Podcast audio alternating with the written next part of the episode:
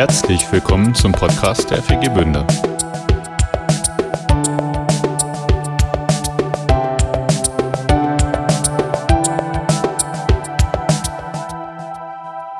Lieber Vater im Himmel, es ist schön, dass du die äh, Sarah gebrauchst in ihrem Leben, auch in ihrem Alltag, dass du in ihr drin bist und dass sie schon so vieles mit dir erlebt hat. Du bist in ihren Gedanken und Gefühlen und, und, und, und Taten. Und danke, dass wir jetzt so ein bisschen einen Anteil haben können an dem, was du ihr gegeben hast. Und wir sie hören und dich dadurch hören. Und die große Entscheidung, ja, die fällt in unserem Herzen, wie weit wir offen sind, hinzuhören. Die Dinge in uns zu bewegen, hin und her zu wälzen und dann gute Entscheidungen zu treffen. Also beten wir auch für uns. Lass uns gute Hinhörer sein. Amen. Gott hat mir irgendwie ein Thema aus Herz, Herz gelegt für heute, was nicht so ganz einfach ist. Und ähm, ich hatte mit Stefan gar nicht darüber geredet. Und ich habe das Gefühl, dass, ähm, dass die Lieder, die er ausgewählt hat, aber trotzdem äh, super dazu passten und dass Gott einfach da so einen so einen Schwerpunkt ähm, gelegt hat. Ich lese euch ähm, zu Beginn zwei Verse aus der Apostelgeschichte vor. Und zwar ist es so, sind das Verse, mit denen ähm, Petrus so Menschen ähm, gepredigt hat, nachdem er ähm, den Heiligen Geist empfangen hatte. So eine seiner allerersten Predigten sozusagen. Und ähm, zwei Verse daraus lese ich euch vor. Nun kehrt euch ab von euren Sünden und wendet euch Gott zu, damit ihr von euren Sünden gereinigt werden könnt. Dann brechen herrliche Zeiten an, und ihr werdet durch den Herrn gestärkt werden, und er wird euch sogar Jesus den Christus wieder senden. Das sind deutliche Worte. Das ist nicht, ähm, wir machen es uns gerade mal so ein bisschen ähm, nett und äh, machen so ein bisschen Larifari, schwarz-weiß, für jeden so ein bisschen was dabei, sondern es ist sehr deutlich. Petrus geht sozusagen gleich in, in die Vollen, redet davon, dass die Menschen sich von ihrem alten Leben abwenden sollen und etwas Neues wagen sollen, und zwar indem sie sich Gott zuwenden. Und diese Entscheidung von, muss jeder von uns in seinem Leben irgend, irgendwann mal treffen. Wollen wir mit diesem Jesus unterwegs sein? Wollen wir mit ihm unser Leben leben oder wollen wir das nicht? Das ist keine Entscheidung, die an uns vorbeigeht, auch wenn manche sie vielleicht äh, eher passiv treffen, als sagen, nein, ich will das nicht. Manche lassen sie so, wollen, wollen sich nicht damit beschäftigen, aber letzten Endes ist auch das eine Entscheidung, die wir treffen. Wenn wir aber so das Gefühl haben, jawohl, ich, ich brauche diesen Jesus, ich kann überhaupt gar nicht ohne ihn mein Leben meistern, dann ist es eine Entscheidung für ein komplett neues Leben und für komplett neue Regeln auch in meinem Leben. Ich meine nicht im Sinne von einem Regelwerk oder ähnlichem, sondern von, von einer Entscheidung, wer das Sagen in meinem Leben hat. Viele von euch, die hier heute sitzen, haben diese Entscheidung schon getroffen in ihrem Leben. Manche vor vielen Jahren, manche noch nicht so lange her. Für manche ist die Frage vielleicht noch offen. Auch bei denen, ähm, wo die, die, diese Entscheidung vielleicht vor vielen Jahren schon getroffen wurde, ist es ja keine Entscheidung, die man einmal fällt und dann ähm, sich nie wieder damit beschäftigen muss, sondern es ist eine Entscheidung, ähm, die wir in unserem Leben eigentlich immer wieder treffen müssen. Nach welch, wessen Leitlinie richte ich eigentlich mein Leben aus? Wer darf die Ordnung in meinem Leben vorgeben. Darüber hat Lutz letz, letzten Sonntag gepredigt und hat diesen, diesen Vers ähm, genannt, Gott ist kein Gott der Unordnung, sondern ein Gott des Friedens. Das, das passiert, wenn wir sagen, Jesus, wir wollen dir folgen, dann passiert das, dass wir uns seiner Herrschaft unterstellen, dass wir sagen, jawohl, wir wollen nach dem fragen, was du für richtig hältst, was du für sinnvoll hältst in meinem Leben und zwar in allen Lebensbereichen. Da gibt es nichts, wo er sich nicht einmischen möchte. Es gibt ähm, keinen Lebensbereich, wo Gott sagt, naja, okay, da dümpelst du mal ein bisschen so vor dich hin, wie du das gerne magst. Manchmal hätten wir das ganz gerne oder manchmal tun wir vielleicht auch so, als ob er das machen würde. Aber er will sich wirklich in jeden Lebensbereich einmischen. Das gilt für, unseren e für unsere Ehen, für unsere Familien, für unsere Finanzen, für unsere Sexualität, für unsere Arbeitswelt, für die Gestaltung unserer Freizeit, für all diese Dinge.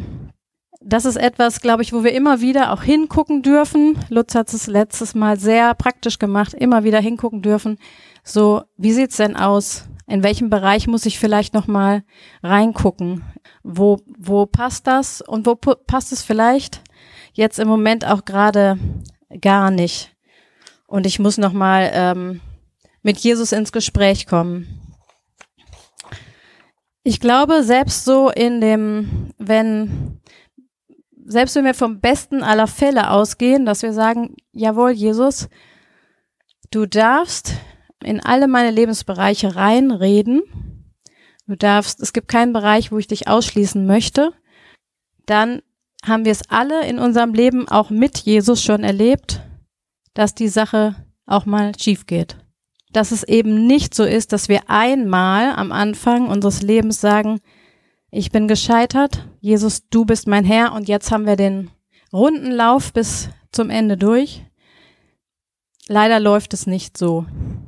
Nicht in meinem Leben. Und ähm, ich habe es von vielen von euch mitgekriegt, dass, dass es auch in eurem Leben nicht so, nicht so läuft, dass wir scheitern, dass wir versagen. Und zwar sogar die Menschen, die, die sagen, ich, ich will das doch. Ich will diesem Jesus wirklich voll und ganz folgen. Ich will das doch. Und trotzdem passiert es, dass, dass, dass wir es nicht auf die Kette kriegen. Ich möchte euch heute reinnehmen in eine Begebenheit aus der Bibel, eine Situation, die Jesus erlebt hat mit einem seiner engsten Freunde, nur exemplarisch. Wir könnten die Bibel durchgehen von vorne bis hinten, sie ist voll von diesen Geschichten. Aber ich habe einfach eine Geschichte einmal ausgewählt und zwar auch bewusst von einem seiner engsten Freunde, um einfach mal zu sehen, das passiert auch nicht nur denen, die irgendwie das nicht wollen, sondern wirklich auch denen, die sagen, jawohl, ich, ich möchte eigentlich dir mein ganzes Leben geben. Und ich lese euch aus Johannes 18 ein paar Verse vor.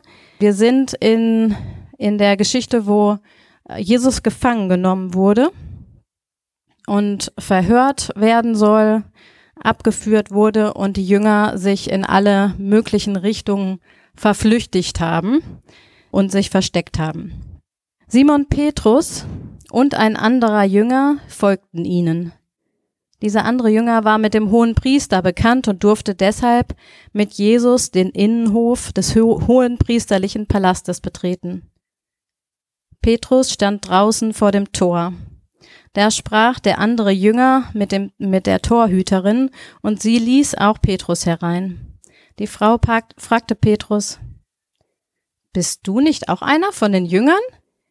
die zu Jesus gehören? Er sagte, nein, das bin ich nicht. Die Wachen und die Bediensteten standen um ein Kohlenfeuer, das sie angezündet hatten, weil es kalt war, und Petrus stand bei ihnen und wärmte sich. Jetzt kommt eine kurze Zwischenszene und dann geht's weiter. In der Zwischenzeit stand Simon Petrus immer noch am Feuer und wärmte sich, als sie ihn erneut fragten. Bist du nicht auch einer von seinen Jüngern? Er leugnete. Nein, das bin ich nicht. Doch ein Diener des hohen Priesters, ein Verwandter des Mannes, dem Petrus ein Ohr abgeschlagen hatte, fragte ihn, habe ich dich nicht dort im Olivenhain bei Jesus gesehen? Wieder leugnete Petrus. Und in diesem Augenblick krähte ein Hahn. Petrus einer, der ganz vorneweg immer war bei den Jüngern, einer, der das größte Maul von allen immer hatte, wenn es darum ging zu sagen, was, was so dran ist, scheitert hier nicht nur einmal, sondern dreimal hintereinander und das auch noch mit Ansage. Vorher hat er noch beim Abendessen großspurig erklärt, dass er für Jesus überall hingehen würde, sogar für ihn in den Tod gehen würde, selbst wenn alle anderen ihn allein lassen. Und Jesus hat ihm schon bei diesem Essen gesagt, dass er ihn verleugnen wird. Das war für Petrus zu diesem Zeitpunkt unvorstellbar. Denn, denn letzten Endes war es ja das Letzte, was er tun wollte. Also das, es entsprach wirklich nicht seinem Wunsch, Jesus zu verleugnen, sondern, sondern sein tiefster Wunsch war, ihm zu folgen, mit ihm auch dahin zu gehen, wo kein anderer hingeht. Und dann passiert es eben doch. Er verleugnet Jesus und das gleich dreimal hintereinander. Also jetzt, man kann dann wahrscheinlich, würde ich mal sagen, auch nicht mehr davon sprechen, dass es ein kleines Versehen war, sondern wenn, wenn man das dreimal hintereinander tut, dann ist das schon sehr bewusst. Und ich habe mich gefragt, wie, wie kann das passieren, wenn er doch das andere eigentlich will? Und ich glaube, dass es so ist, dass auf einmal die Angst ihn gepackt hat und diese Angst so viel realer auf einmal war, so viel größer war, als dieses vorherige, ich gehe mit dir dahin, egal was kommt. Jetzt ist diese Situation da. Er steht als äh, steht alleine da, umzingelt von Menschen, die Jesus nicht, die ihn nicht lieben, die ihm Böses wollen. Jesus ist gefangen genommen. Auch alles etwas, was Petrus wahrscheinlich ähm, sich ein bisschen anders vorgestellt hatte von dem Messias, der da kommt. Und ihn packt die Angst. Und die Angst ist so groß und so real, dass, dass er nichts anderes mehr tun kann oder will, als raus aus der Nummer kommen, nie, selber nicht gefangen genommen werden, selber nicht verhört werden, selber hoffentlich nicht getötet werden. Und diese Angst ist, überschattet all das Vertrauen und auch all die Liebe, die er ja zu Jesus hat. Das ist ja nicht, ist ja nicht weg. Und trotzdem ist die Angst größer. Dann hört er den Hahn krähen. Und Jesus hatte ihm vorher gesagt, Du wirst dreimal sagen, dass du mich nicht kennst, bevor der Hahn kräht. Und wir lesen im Johannesevangelium nicht genau, wie er sich fühlt, aber in den anderen Evangelien lesen wir davon, dass er bitterlich weint. Und ich glaube, das ist, das ist das Empfinden, was wir auch haben, wenn wir eben, wenn wir eben scheitern. Diese tiefe Trauer über, über das eigene Tun, die Scham, versagt zu haben, es nicht geschafft zu haben, es nicht so gemacht zu haben, wie man es äh, tun wollte und wie man es auch angekündigt hat, wie man es anderen gegenüber auch sagt und sogar andere vielleicht herausfordert, das zu tun. Und man selber hat es nicht geschafft. Ich glaube, das Problem bei Petrus war ja nicht das, dass er es nicht wollte, sondern es war einerseits diese Situation, und andererseits gibt es eben auch noch jemand anderen, ähm, den Feind Gottes, der uns ja auch davon abhalten möchte, eben in diesem, in dieser guten Ordnung zu bleiben, die Gott uns gibt. Wir sind eben nicht ungestört da drinnen, so in Spur zu bleiben oder besser gesagt so in Beziehung zu bleiben. Wir werden dabei nicht ungestört. Ich glaube, das hat jeder von uns schon mal erlebt in seinem Leben mit Jesus, dass, ähm, dass Satan so die Chance wirklich nutzt, uns durcheinander zu bringen, wenn er eben die Chance bekommt. Und dass er dann, ähm, dass er sich bemüht, Zweifel zu sehen und Misstrauen zu sehen zwischen, zwischen uns und Jesus. Und diese Masche hat er von Anfang an gefahren. Und ich glaube, die ist immer und immer die gleiche geblieben. Also bei Adam und Eva fing er schon an damit zu sagen, bist du dir sicher, dass Gott es wirklich gut mit dir meint? Also das sind jetzt meine Worte, aber letzten Endes sind das, glaube ich, die Worte, die er immer fragt. Vertraust du diesem Jesus wirklich? So offensichtlich macht das natürlich nicht, aber bist du dir sicher? An Petrus vielleicht, bist du dir sicher? Dass diese Nummer gut ausgehen wird? Oder war das jetzt eben doch das Ende? Bist du dir sicher, dass du hier vielleicht nicht auch gleich gefoltert wirst?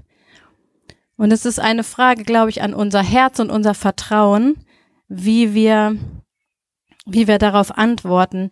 Ich glaube, letzten Endes sind ähm, die Punkte in unserem Leben, wo wir, wo wirklich diese Frage an uns herangetragen wird, die Fra immer wieder eine Frage unserer Beziehung zu Jesus und unseres Vertrauens zu ihm. Ob wir, sind wir uns wirklich sicher, dass er das Beste hat für unsere Ehe, für unsere Familie, für unsere Arbeit, auch wenn die Entscheidung gerade, die da, die da irgendwie zum Beispiel gerade gefällt werden muss, so, uns so gar nicht schmeckt. Oder wenn der Mensch, der da gerade äh, jeden Tag mit mir zur Arbeit geht, mich so richtig verrückt macht. Wie gehe ich denn damit um? Denke ich, dass Gott es immer noch gut mit mir meint? Oder überlege ich mir eben meinen eigenen Weg, äh, um aus der Nummer rauszukommen? Und letzten Endes heißt das eigentlich, denke ich, ich weiß es ein bisschen besser. Mhm.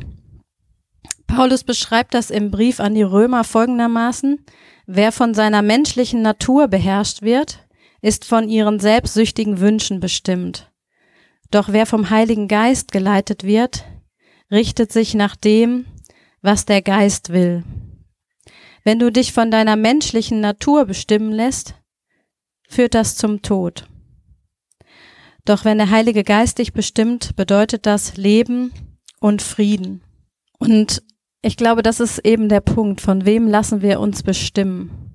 Lassen wir uns in den Situationen, wo es, wo es schwierig und haarig wird, lassen wir uns bestimmen von dem, was wir selber denken, was wir selber empfinden, was wir selber überblicken können? Oder lassen wir uns eben vom Heiligen Geist bestimmen und von dem, was er uns sagt, selbst wenn es Dinge sind, die in unseren Augen, in unseren Ohren noch so absurd erscheinen?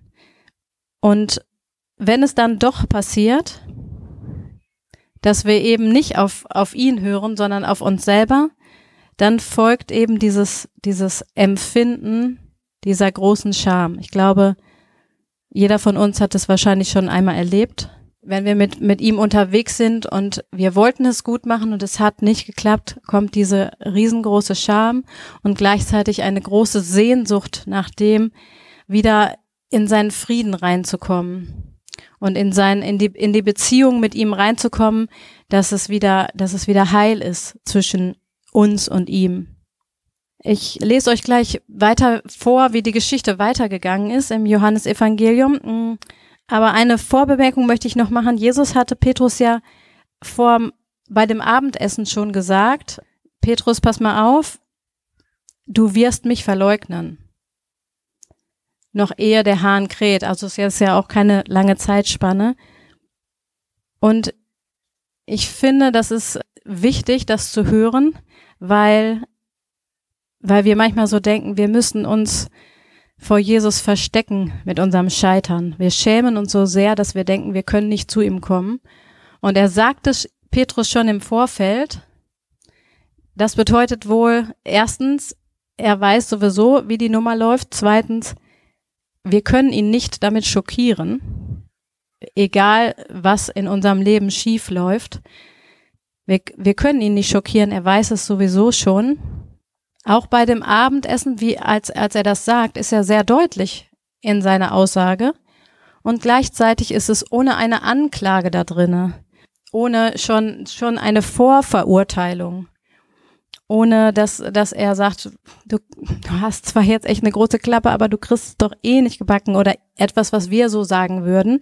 Das heißt doch wohl, Jesus hat keine Angst davor, vor unserem Versagen.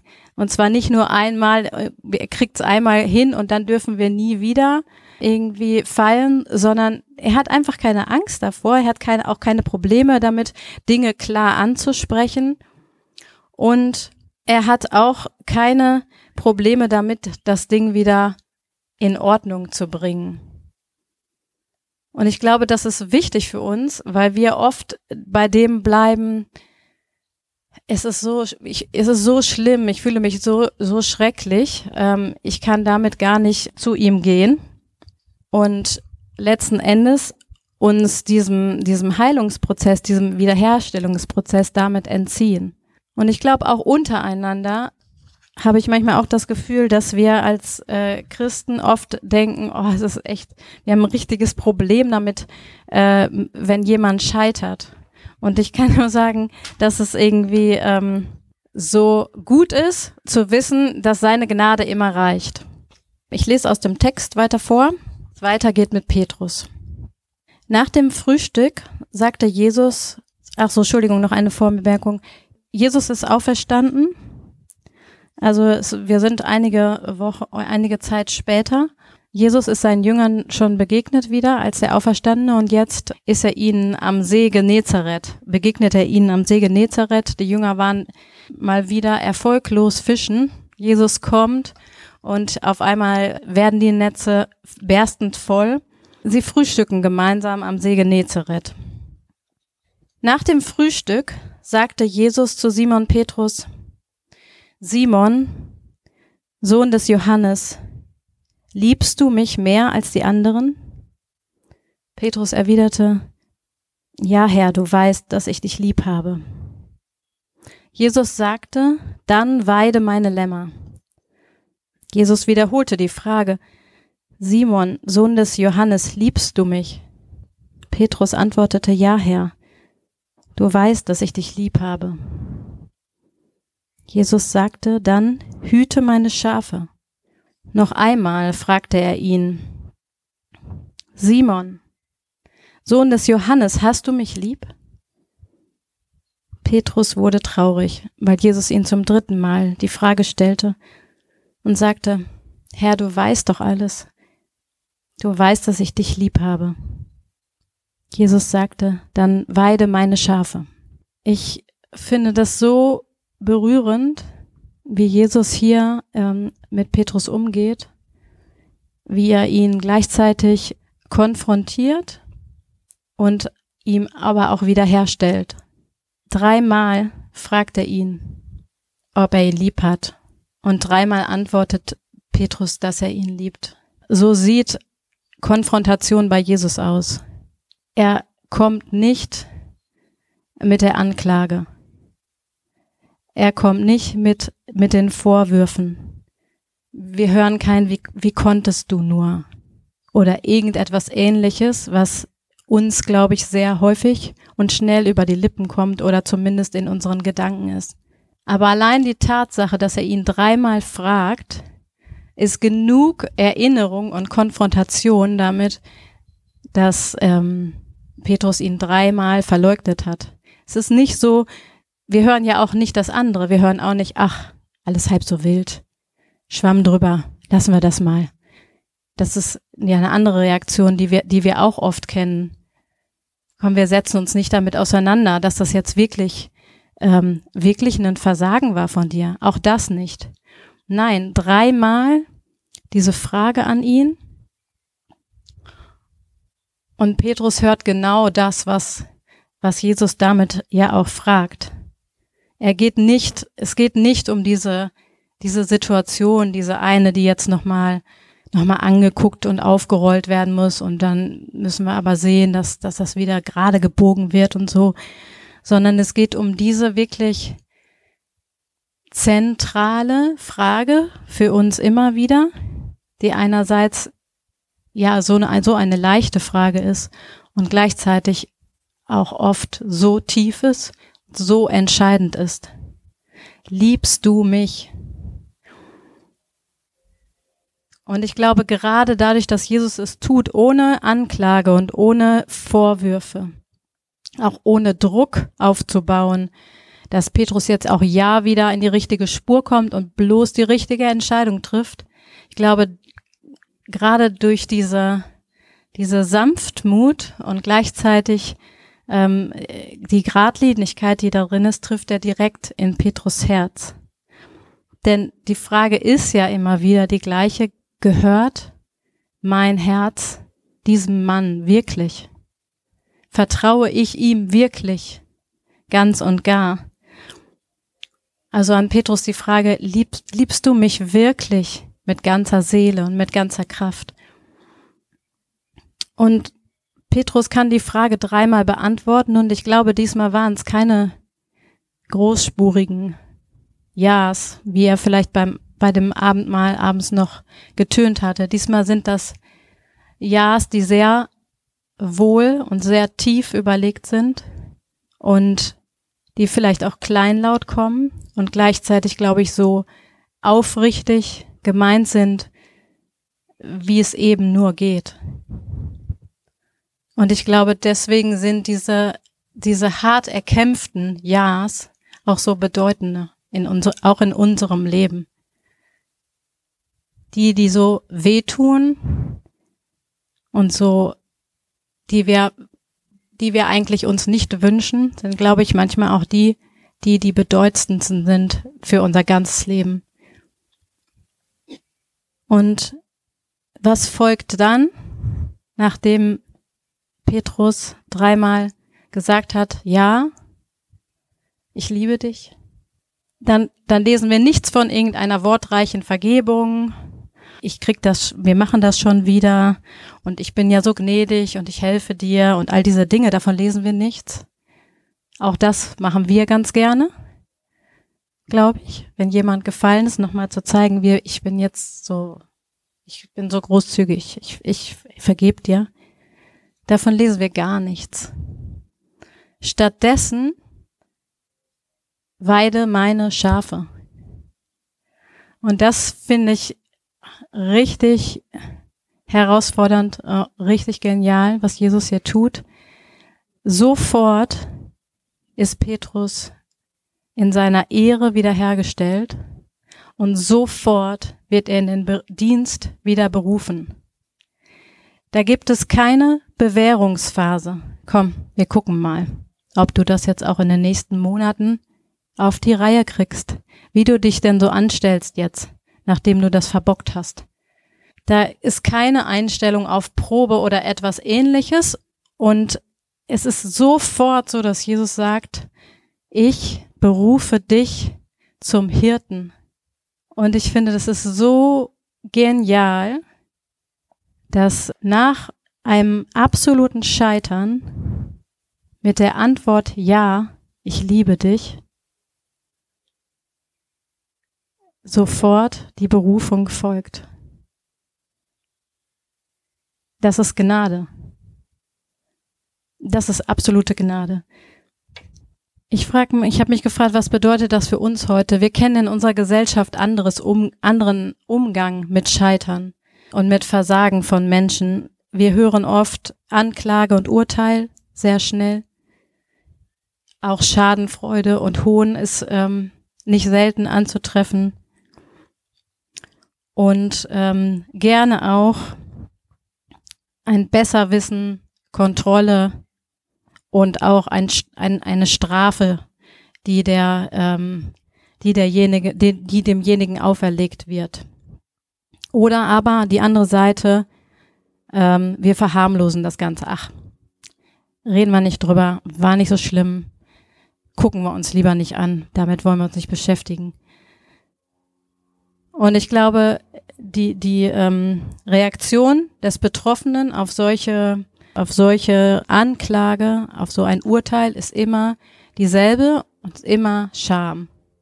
Und Scham führt dazu, dass wir das, was, ähm, was wir sowieso schon verbockt haben, dass wir es verstecken. Dass wir damit nicht, dass wir die Dinge nicht ins Licht bringen, wo sie ähm, geändert werden können, wo sie bereinigt werden können, wo wir wiederhergestellt werden können, sondern wir verstecken uns weil wir keine, keine Möglichkeit sehen, wie das Ganze wieder ins Reine gebracht werden kann. Wir wollen es vertuschen, wir wollen möglichst nicht damit in Verbindung gebracht werden. Wir wollen vielleicht sogar jemand anderem die Verantwortung in die Schuhe schieben dafür. All diese Dinge lösen, glaube ich, Anklage und Urteil, Schadenfreude, all das löst das aus. Manchmal glaube ich, dass wir Christen dabei nicht, nicht besser sind. Vielleicht manchmal sogar härter in unserem Urteil wenn jemand doch fällt und es doch nicht, doch nicht hinkriegt. Ich möchte einfach von, von Jesus da lernen, wie er Menschen begegnet ist. Nicht nur einmal in seinem Leben. Das war jetzt ein einziges Beispiel. Und wie gesagt, wir können, wir können uns die Evangelien rauf und runter lesen. Wir können auch im Alten Testament gucken, wie Gott dort mit Menschen umgegangen ist, die scheitern. Und ich glaube, wir können verschiedene Dinge lernen. Erstens, wir brauchen, Jesus hatte keine Angst vor Scheitern und vor Sünde. Das heißt für uns, wir brauchen keine, keine Angst haben, uns mit diesen Themen auseinanderzusetzen. Es war auch egal, um was es ging. Jesus hatte keine Angst davor, wenn, wenn es um Ehebruch ging. Er hatte keine Angst davor, wenn irgendwer das mit seinen Finanzen nicht auf die Reihe gekriegt hat oder wenn auch im religiösen Handlungen irgendwelche Dinge schiefgingen. Er hatte keine, keine Berührungsängste. Zweitens, er hatte, er hatte eine klare Position dazu. Also es ist nicht so, dass er wischiwaschi war und sagt, so, ihr könnt mal selber ein bisschen gucken, wie es so ist, sondern er hatte ganz, eine ganz klare Position. Und je nachdem, wie die, ähm, wie, welchem Mensch er begegnet war, wie die Situation war, hat er diese Wahrheit sehr deutlich ausgesprochen. In dem Fall, was ich heute vorgelesen habe, musste er, er musste nicht sagen, du, das war jetzt völlig daneben, was du gemacht hast. Es war komplett unnötig. Aber er ist trotzdem, merken wir in, in seinem Vorgehen, er hat eine, eine Position zu dem, was, was gelaufen war. Dann drittens, er konfrontiert und zwar mit Sanftmut. Das heißt, er geht auf die Menschen zu und redet mit ihnen über ihr Scheitern. Deutlich und trotzdem mit Gnade und mit Liebe. Und viertens, er stellt Ehre wieder her und beruft. Sofort, ohne Bewährung. Und davon möchte ich lernen. Ich möchte lernen davon, wirklich in diesem Geist der Sanftmut Menschen zu begegnen, wenn sie scheitern, nicht zu urteilen, Jesus hat gelehrt, dass wir mit dem gleichen Maß gerichtet werden, mit dem wir andere urteilen. Also wenn wir das tun, malen wir uns selber eine fette Zielscheibe eigentlich auf die Stirn für unser Urteil. Und stattdessen möchte ich wirklich lernen, klar zu sein und gleichzeitig wirklich in Sanftmut dem Menschen zu begegnen. Und das bedeutet auch, ich will den anderen nicht kontrollieren. Ich will ihm die Freiheit gewähren, selber zu sehen, was ist da passiert und wie möchte ich eigentlich leben. Wenn Jesus fragt, Petrus, liebst du mich? Dann hat das nichts mit Kontrolle zu tun, sondern mit, mit Freiheit und mit einer Bevollmächtigung gleichzeitig, die er ihm wieder, wieder gibt. Und ich möchte euch einfach einladen, das, das miteinander zu tun, anderen zu vergeben, ihn, sie mit Sanftmut zu konfrontieren und einander wirklich die Ehre wieder zuzusprechen und wieder neu zu berufen in den Dienst, wo sie stehen. Jesus, ich danke dir. Ich danke dir, dass du von unserem Scheitern nicht überfordert bist, dass du es noch nie warst, dass du es nie sein wirst. Ich danke dir, dass du klare Worte hast und dass aus deinen Worten gleichzeitig immer deine Liebe und deine Gnade für uns heraussprechen in jeder Lebenssituation. Und ich danke dir, dass es nicht dein Anliegen ist, uns klein zu halten oder uns zu kontrollieren, sondern dass du uns berufen möchtest und dass du uns bevollmächtigen möchtest, für, für dich in dieser Welt wirklich so dein Reich zu bauen. Ich danke dir von Herzen dafür und ehre dich. Amen. Ja, und äh, Sarah, ich weiß, dass du das so lebst. Wir machen seit Jahren Kleingruppe zusammen. Wir werden diese diese, diese, diese Gemeinschaft jetzt demnächst auflösen. Das wird dann anderen zugutekommen. Also ich denke, Kleingruppe, Kleingruppe zu leben, das ist äh, wirklich auch der Punkt, wo man, wo man das wirklich auch gut üben kann. Also wie viele Stunden haben wir abends schon zusammengesessen, wo wir über unser Scheitern berichtet haben und ja, wo, wo ich persönlich auch, äh, der manchmal so mit den Worten ziemlich schnell ist, auch ja, wie soll ich sagen, so ein, so ein bisschen wieder in die Spur gebracht worden ist, in Liebe und Sanftmut. Und ich denke mir, das ist für jeden, der Kleingruppe nicht kennt, auch eine gute Möglichkeit, sowas mal auszuprobieren. Da könnt ihr uns ansprechen, wer Kleingruppe sucht. Er könnte mich ansprechen oder nach dem Sommer auch den Lutz wieder ansprechen. Der ist auch wieder im Amt, im Dienst oder auch eine Sarah. Hilft euch jeder mit Sicherheit gerne. Ja, wir danken dem Vater, dem großen Vater, Wir danken auch dem Sohn, der alles für uns gegeben hat.